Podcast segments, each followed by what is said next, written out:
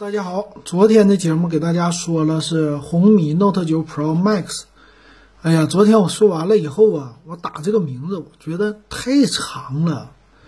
红米 Redmi Note Note 什么 Redmi Note 9 Pro Max，这说起来你就念经似的，是不是？有这种感觉哈？不知道你们听了是不是？我估计它到国内啊，可能不会这么叫了，这实在太绕口了哈。但是之前呢，红米 Note 八在印度上市的时候，它还是红米 Note 八 Pro，啊，这名儿真烦啊！我就是这么听着不爽。那来看看吧，这个红米 Note 9 Pro 呢，它是比 Max 稍微便宜点的哈。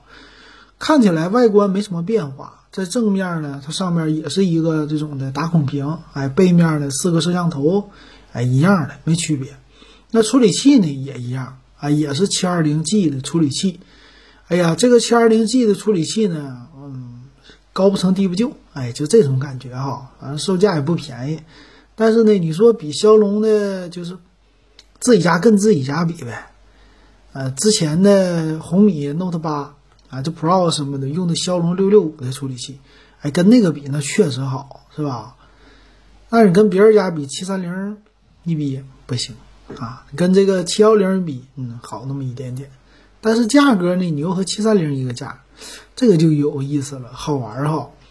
再来看这个背面摄像头啊，背面摄像头呢和这个 Max 比，好像也没差什么，四千八百万像素的主摄，哎，这主摄可能小一点，八百万像素超广角，我五百万像素的一个微距，啊，还有两百万像素的景深，够用啊，确实够用。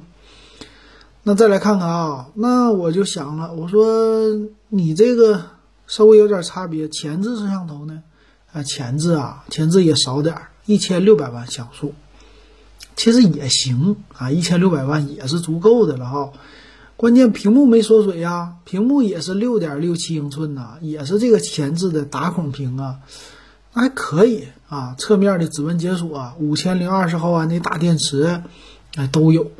我觉得售价方面便宜点还可以的哈，那咱们来就看吧，它这个 Max 卖什么了呢？对吧？咱们详细的参数给大家比一比。那来看呗，这个 Max 呢，昨天咱们已经说过了，咱们就看啊，其实机身的尺寸什么都没变化。Max 呢最牛的就牛在它的主摄是六千四百万，哎，这普通版的 Note 9 Pro 呢是四千八百万。至于另外三个摄像头啊，都一样。那前置呢，差了一半儿，哎，一个三千两百万，一个六千一千六百万，没完了啊，就这个区别。当然了，内存呐、存储啊这些还是要有差别的哈。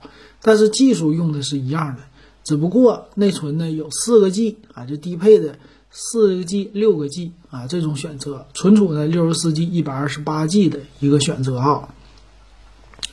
那在屏啊，呃，其他的这些什么厚度啊、重量啊都一样的情况下呢，看看价格吧。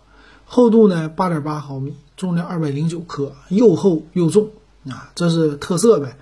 啊，一三点五毫米耳机接口啊，这些都有。看看售价，售价方面呢，这两款呢，它其实就是一个高低配的啊搭档，比如说。呃，这 Max 版的六加六十四 G 的，它不昨天说了吗？它卖到了一千四啊，这么一个售价。那四这边 Note 9 Pro 呢，起步四加六十四 G 哈，起售价看了一下是一千二，哎，差了两百块钱，差两百块钱，差两个 G 的内存哈，再差点摄像头什么的。六加一二八 G 呢？哎，比那个稍微高档一点，一千五啊，也就这售价，所以这个搭配有意思哈。明明是一样的东西，你非得给它搞成这个高低搭配，哎，售价呢其实还差不了一两百块钱。